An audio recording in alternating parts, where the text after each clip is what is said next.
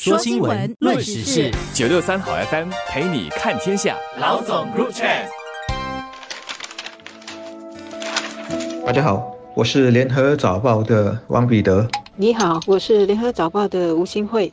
堕胎合法化在美国一直存在争议。最近，美国最高法院一份同意推翻堕胎是宪法权利的文件外泄，霎时间更是引爆了火点，炸了开来。作为看客，我首先想到的是这宗罕见泄密事件有猫腻、有阴谋，很大概率是美国自由派，特别是极左阵营，为了拯救民主党在中期选举的不利处境而使出的阴招。我们知道，美国正面临严峻的通货膨胀难题，三月份增幅更是达到了难以忍受的八点五八仙，让拜登和民主党的选情很不乐观。但根据民调，美国维护堕胎权利的民众占了三分之二，保守派在人数上是弱势。如果能炒热这个课题，把支持者的票吹出来，就能。挽救颓势，保住更多议席。至于过程中这类泄密操作对美国司法还有民主体制的精神和信誉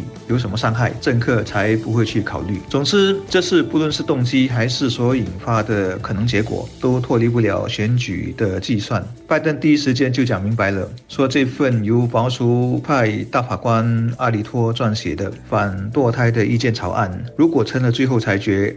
他和他的党将做出反应，以保护堕胎权利。选民也必须在中期选举中投选支持堕胎权的候选人。顺便一提，这则劲爆消息由立场偏左的 Politico 网站最先发布，也就顺理成章了。美国多个城市过去几天又出现了大规模的示威行动，这回呢不是针对俄罗斯侵略乌克兰，而是针对堕胎的权利。联邦法院是在一九七三。年对一名妇女的堕胎权利进行了裁决，那就是女性堕胎的权利是受到美国宪法保护的，各州都可以允许堕胎。这这个裁决，如果这次真的被推翻，美国就会回到一九七三年以前的状况，也就是呢，各州可以自行决定禁止。或者是允许堕胎。现在这个要推翻旧裁决的草案，美国首席的大法官呢是已经证实是真的，不过还不是最后的决定。最终的裁决据说是要在六月或者是。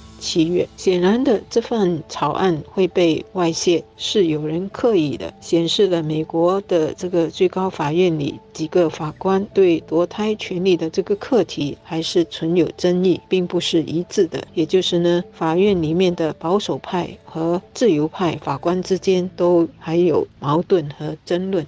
美国社会这几年左右撕裂得很厉害，以致事件一曝光，两派就迅速动员起来，展开了你死我活的大斗法，完全没有协商余地。放眼全球，目前多数国家已经接受了堕胎的必要性，也加以合法化。但据统计，至少还有二十四个国家堕胎是犯法的，任何情况下都绝对不允许，包括被强奸而怀孕。另有三十七个国家，除非你让母亲保命，否则。也不可堕胎。另外值得注意的是，立场是游离和拉扯的。一些国家的态度正变得强硬保守，开始设置各种禁令；但另一些则在立法上开始放宽。在新加坡，堕胎是合法的。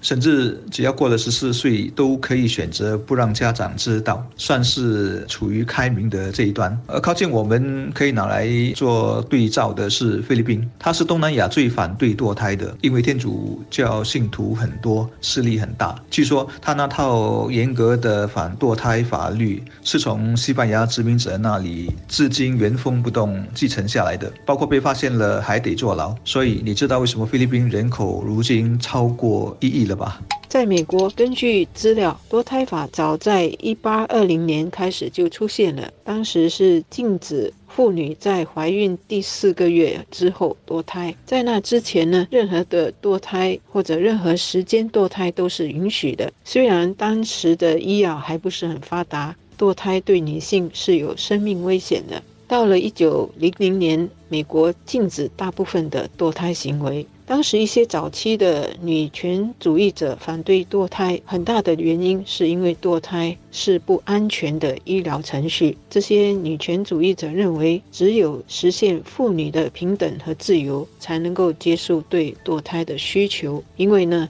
有不少女性的怀孕是男性强迫行为造成的，而这些女性不仅承受身心的伤害，还要承担堕胎危害生命的风险。到了一九六五年，美国所有五十个州都禁止堕胎。但如果是为了挽救母亲的生命，或者是女性被强奸或乱伦的情况下怀孕，或者是胎儿出现畸形，是可以堕胎的。而这么多年来，随着医药的发达以及美国社会一些观念的改变，关于堕胎现在已经是反堕胎。和亲选择这两种阵营在角力了，而这种角力呢，随着美国社会越来越分裂，两边的争吵是会出现极端的行为的。例如，一些做堕胎手术的诊所会被烧了，甚至有医生被杀了。也就是说，无论哪一个阵营，大家是各不相让，也不愿意听对方的说法和意见，然后不断的内耗或者出现破坏性的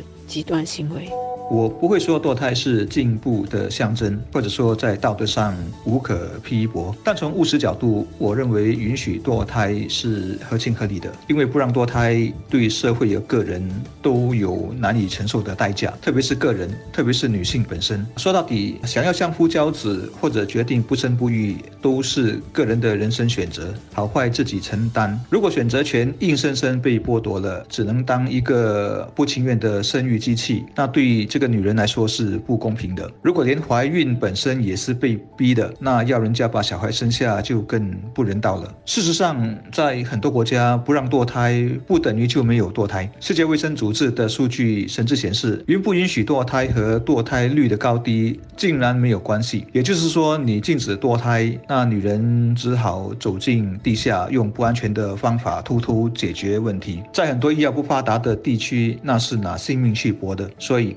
关于堕胎该不该合法化的问题，还是少用道德尺度，稍微用点同理心就有答案了。从过去看今天，美国今年十一月就要举行中期选举，民主党和共和党之间的竞争，近年来是已经成为一种斗争了。堕胎课题也好，移民课题也好，甚至是全球化课题，都一直是选举的时期拿出来炒。和争吵的政治议题。这次的美国最高法院有关堕胎权利草案的外泄，就已经被视为是中期选举两党斗争的前奏。加上呢，当前美国也面对通货膨胀居高不下的压力，我们可以想象，这些随便炒作就很有。火药味的这些议题将会怎样在撕裂美国社会？堕胎涉及到胎儿和怀孕女性的生命，是支持或反对堕胎也好，对这个议题的看法。或者讨论他的根本态度和心态是要先摆好的，那就是尊重、尊重生命和尊重女性的尊严和身体。另外，就是要对不同看法的人、不同选择的人的尊重。如果只是为了选举、为了政治利益和取得议席